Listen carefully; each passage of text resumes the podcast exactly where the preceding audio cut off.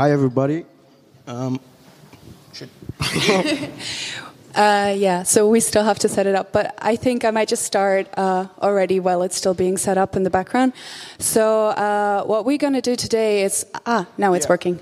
So, um, we're going to um, basically talk about this installation we've been working on for the past uh, four months.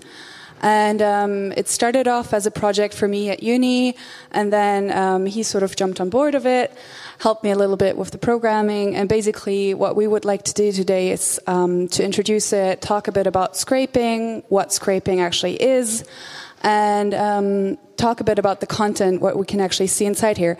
So, so to start, first of all, could you maybe explain us what scraping is in the first place? Because I think many people in the audience might actually not know what scraping is. Alrighty. So first thing first, I have a question for all of you. How many of you know what scraping is? Just raise your hand up. Alrighty, all the people in the back, but nobody in the front. So because we're gonna be throwing this word around a lot today, we want to actually explain it so everybody can sort of keep track of what we're gonna be saying. When you think of the word scraping, what would be the first hand move you would make? It would be probably like this, like scraping something off a ground, scraping something off a desk, scraping something just to like, I don't know, scraping a stain off. And that's basically quite similar to what web scraping is, except that instead of scraping a desk or scraping, I don't know, a stain from a t-shirt, you actually scrape content from websites and web services. And the way you usually do this is you use something called a scraper. And a scraper is just a piece of code or a software that goes to these websites or goes to these places online and it just takes the data you need. Now, obviously, to like get data from websites online and to get data, uh, if you think about it, you can already think probably of a lot of useful, uh, useful cases. And that's why it's used quite often in business. Um, I have one good example. Uh, let's say, I mean, the weather in Berlin here is not exactly the best. It can be quite cloudy. And then you want to go somewhere where it's a bit warm, it's a bit hot. So you decide to go to Barcelona. And when you're booking the tickets, the best thing or like the most efficient thing to do would be to compare the prices of those tickets. So you go to a website like Skyscanner, and then you tap, uh, you write the information about the trip you want to make and when, around what time you want to go there. And this website shows you basically like what are the best prices, what are the best time for you, and the way it does this is by going to the websites of those airlines, if they don't provide like the content already, by going to those prices and telling them, telling them when you want to fly, and taking the prices from those websites and then comparing them and then giving you the last uh, the final result. And that's how usually like i'm not sure that skyscanner does that but like that would be one example of how you would use this in business so yeah, now we heard how scraping is used in business, but also it's been used in the arts before. So we're not the first ones who are inventing this new methodology for the arts. So for instance, um, there's this new sort of discipline called the digital humanities, where artists are um, scraping big data sets and then using them for artistic analysis. And most prominently, that's probably Lev Manovich, and he's a Russian artist and researcher working in New York. And um, his work has been focusing on um, research doing on Instagram or on Flickr. And basically, what he's doing is he downloads like big data sets of images from those websites and then analyzes them according to sort of the colors you can see in the image. So if you take like a picture with blue sky in the background or with night sky in the background, and then he orders sort of all those images accordingly to the to the color inside of it and then um, takes those images, puts them together in a collage, and then you can see it in a museum or in an exhibition. But what this kind of work so far with scraping in the arts has been doing is to just download one big data set and that's it. So what we actually find way more interesting about scraping is that it can be used as a continuous process. So that you not download something once and that's it, but you actually go to a website or like rather actually you write a program which goes to a website and then gets off the content from there continuously all the time. And um, the reason why we decided to do that, or why we thought that would be interesting, is because we're thinking that nowadays we're like living in a time where things really change quite fast, where lots of things are happening around us, and also where automation is having quite a huge impact on our lives. And um, if you look at, for instance, trading algorithms, which then um, change food prices, for instance, um, it is quite weird that like those concepts of automation still haven't reached the arts yet. And therefore, we thought it would be interesting and worthwhile to explore those methods actually and use them as an artistic method. And um, we also think that nowadays, since everything is so fast, like if you consider, for instance, like you do an oil painting and then it takes you three weeks for it to dry and then you can exhibit it. But in the meantime, the world has already changed so much that you can actually, well, that it's not contemporary anymore. And obviously, we're not saying that everyone should do scraping now, but um, that scraping is a way to sort of capture what is going on right now. And this is basically the sort of nowness which we wanted to explore. And um, so scraping is like the method also which we used for this work, which we can see here in the background. So today we thought instead of like bringing a slideshow and like do the usual talk stuff, we figured we'd bring like the thing that we wanted to show. And I guess like hopefully if you've been paying attention, you would have noticed that it's a bit like I don't know. I wouldn't have known what's going on if I didn't like if we didn't do it ourselves. So let me ask you something, Marlene. What is it actually that we're doing here, or what are all these pictures that we're showing? Um, yeah, so basically, um, as I already said, our method is scraping, and here the content of this sort of digital collage is actually internet infrastructures. And what we wanted to do is using scraping as a method to sort of display and to map internet infrastructure and to also like stress the character of their aliveness because those internet infrastructures bring the internet into being, and it is because of them that we can actually also use scraping again as a method. Alrighty. So air water stack. We have three categories. And we decided to divide them in a way where we can sort of represent all of them in the work. And I'm going to start now by explaining where the air is. Air starts in the background. And it starts in the background, even though this is just a picture of planet Earth.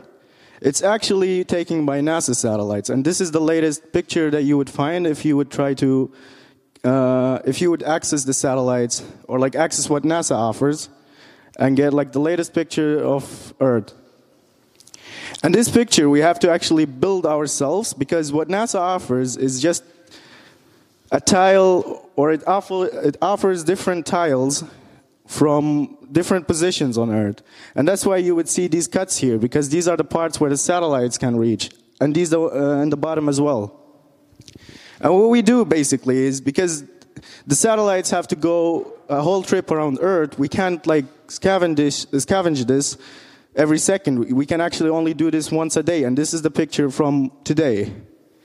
And this one we update like on a daily basis so that we have the full Earth represented here. The second thing is the satellites themselves. And I think they're not on our site today, the satellites, because I've seen before that the images are quite glitchy of them today. Yeah, I think that's sort of because uh, it was we actually made it for a different resolution, and now when we change the resolution, these, this is actually the picture of the satellite supposedly. Just imagine satellite, uh, an Earth here, and a couple of satellites around it, and this picture should update like it it updates uh, on a five second basis. And it just shows the satellites. The same satellites actually that take the pictures and all the other satellites are on orbit at least the official ones which we know of because obviously there's probably some that we don't know that they exist and we also update this on a five second basis and then you can see like where the satellites exactly are the third thing in earth is this live stream here, and this is actually live right now. What we're seeing right now is what the crew of the ISS station are seeing from outer space. Now that we're done with Earth, we have another thing, which is water. And for water here, we have the deep sea cables. And these deep sea cables are the cables that connect our internet today and connect our world, uh, our world today. And what we did here, we created three different lanes basically one to represent the north, one to represent the center, and one to represent the south. In the north, we have North America and Europe, and some parts of Asia. In the middle, we have some parts of Asia, we have Africa, and some parts of South America, and then in the bottom, we have Australia, we have uh, New Zealand, and all basically uh, uh, the islands around it. We have some parts of South America and a couple of parts, and some little parts from Africa. And if you've been paying attention, you would have noticed that the speed of the cables changes. And it's, that's because we have actually 400 cables here represented. And each cable represents a certain region. So this one from north, it's from the north, so it's either North America or Europe, and that's why it's one of the fastest. Because what we did was we decided to determine the speed based on internet traffic rates in those regions. And we're going to explain a bit later how we actually get these internet traffic rates. But if you keep noticing now, you notice that the souder you go, the slower it is. and that's because the internet in those regions is obviously not that fast like in Africa, for instance. And um, since the installation is called Airwater Stack, um, I would like to speak a little bit about the idea of the stack now. And maybe some of you know the word stack from computation, but it's also like a, actually a geographical concept, um, which was introduced by a philosopher called Benjamin Bratton. He's written a full book on this called The Stack as well. It's 500 pages. And um, there basically he argues that the stack is this new infrastructure so that it's not only the internet itself which is like creating um, all those links between us but that it's also then the satellites which are creating those linkages but also the end users themselves using their phones but it's also the wi-fi networks and the platforms like facebook vkontakte and all those those things together this new mega infrastructure is creating this thing which he termed the stack. And um, he's sort of proposing the stack as a new geographical layer, and um, which is sort of spanning around the Earth as well. And um, what we were trying to do here in this installation was basically to map out the stack, because it like it actually is sort of a new territory. And um, this is also what he argues, but also what has been uh, said in other places. So, for instance, in 2013, when the Snowden leaks got out, and it got out that like uh, the NSA, the American National Security Agency, had been spying on many of, um, or had been intercepting German phones. Angela Merkel, first of all, didn't say anything. And then later on, it got out that actually the NSA had been spying on her phone as well. And then she was like, well, but the internet, it's all like really new to us. And she said it's a Neuland to us, so like a sort of a virgin soil or a new territory. And um, therefore, she declared the internet, which is now celebrating its 26th birthday, as something which is completely new to her.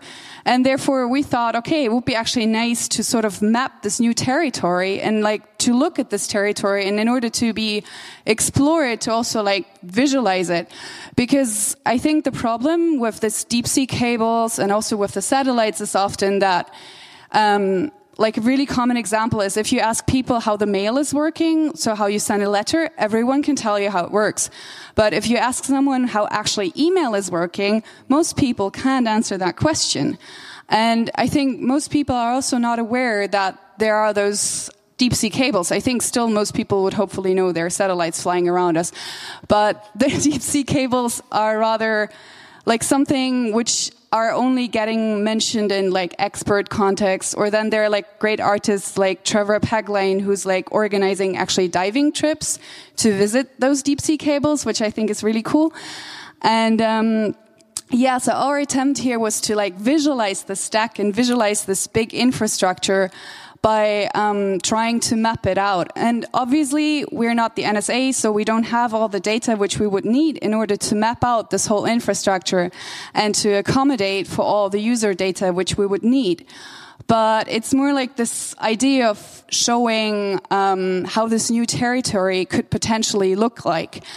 and also to show sort of how the power struggles which unfold in this territory look like, or in order to think about it. Because even though this is quite a peaceful installation, but if you think of the internet as a place where like cyber war is taking place, where censorship is taking place, where people are getting spied on, where surveillance is like a common practice, um, then actually like thinking about it as this new territory or this new world we're actually inhabiting, it's quite a dystopian vision to stick also with what the presenter before has been talking about. And, um, yeah, so therefore we thought it would be interesting for us as artists to explore it as well, using methods which are normally actually used um, in businesses and using those business methods of scraping to actually um, look more into how we can map out those territories. And um, now we would also like to speak where we actually got the numbers from, from, which we're using for the scraper. So maybe you can tell us how we did that. Yeah, thank you, Malaya. So I said earlier that we were getting these internet traffic rates. And if I was sitting in the audience, I'd think, what is he talking about? what kind of internet traffic rates? So this installation here is actually quite interactive. Millions of users every day literally influence how all these pictures move. And the way that happens is, like said, we said um, we're taking these internet traffic rates. And the way we do that, we're taking them from a company called Akamai. And no worries if you don't know what this company is, because we actually didn't know that it existed a couple of months ago. It's something that's called a content delivery network, or a content delivery network provider. And what content delivery networks do is basically they solve a very important problem. If somebody was accessing a website who, that is based in a different country or a different continent, they would have to go through all those cables all the way to that different continent. So if I was going to Alibaba, I would need to go all the way to China to just order something. And if that was the way that if that was the way that the internet worked, then it would take us always 15 seconds or 20 seconds to even have a website load. But what happened is that these content delivery networks came, and what they do is they provide customers or websites with servers all around the world in different continents and in different countries so that when I go to a website that's based in a different country, I don't access the, their content in that country. I access the content they have cached or saved on the servers here in Germany, for example. And Akamai is one of the biggest content delivery network providers. One of their, some of their biggest customers are Airbnb, Facebook, uh, Apple.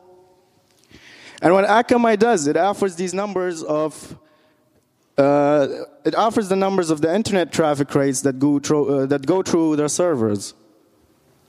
And it's reported that on a given day, 15% to 30% of the internet traffic in the whole world goes through Akamai servers. So we figured if that was to be true, then I think this installation is not just user interactive, it is being dedicated by all the millions of internet users around the world.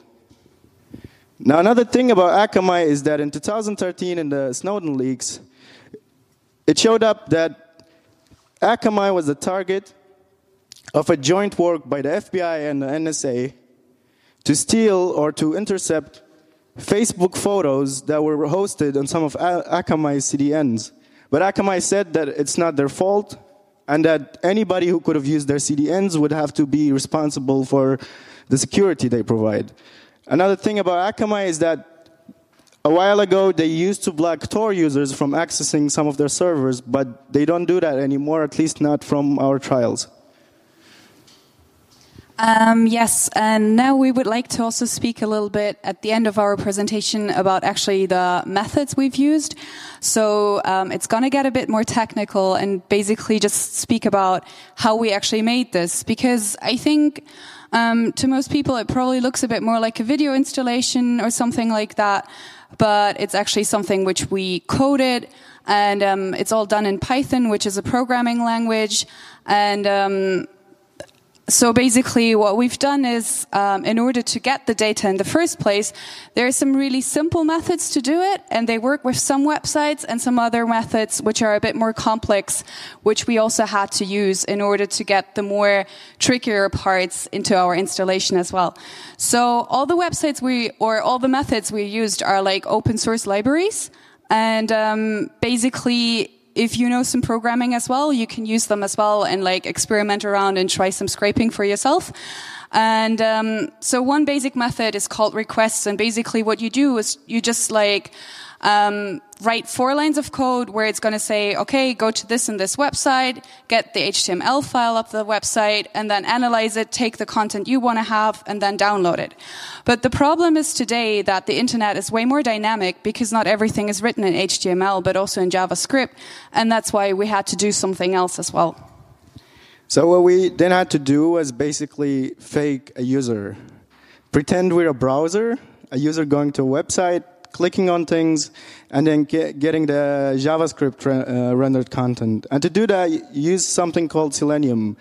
And Selenium is just a web driver. So a web driver opens a browser, and you pick which one. So if you like Chrome, you can still do this with Chrome. If you like Firefox, you can do this with Firefox. And you just program it to tell it that open Firefox, pretend that you're the user, go to this website, go to this tab, and get me that data. And that's basically how Selenium works. And it's pretty simple. Sometimes it can be a bit hard to get it like to work properly because a lot of the websites, what they do is they store your cookie data. And then when you enter as a new user, they either require you to do something or like they suspect that you're a bot. And so they try sometimes to prevent this from happening. But you can always find sort of a bypass to go around that and pretend you're just a normal user who happens to be very fast at clicking tabs. um, yeah, like one of the other problems we ran into is that, um, well, here are our lovely satellites, which cannot be displayed here. But one of the problems we had with them was that um, since they're like constantly updating as well, so they're not normal images, but they're um, getting like generated by a JavaScript, which is running on the respective websites. So therefore, we had to sort of hack our way around in order to get those images actually. And then my idea was to just go to those websites and constantly take screenshots. And this is basically what it's doing now in order to generate some of the content here. Now, Marlene didn't stop at taking screenshots. She wanted to also, uh, like, taking screenshots of pictures. At some point, we sort of experimented with taking screenshots of videos. But if we continue with that, you wouldn't have seen this sort of video where you see the fishes move. It, it, took like five seconds for each frame to render. So we had to do something else, and that was using uh, a Python library called Livestreamer. And what it does, it just gives you the live stream in binary data, or it gives you like the live stream itself without all the other content. And it works with YouTube, it works with Ustream. You just give it a link, it gives you just the content you need. And once you have that content, which is the video, you're still going to need to extract the separate frame from it. And to do that, you need, some, or what we used was something uh, else called OpenCV to just extract the separate frames and then display them. And that was basically like all we needed to get the data. The second part was to actually display it because then we could have had like so much data, we could have had so many video streams, but then we still wouldn't be able to display it. And to display it, we used something called OpenGL.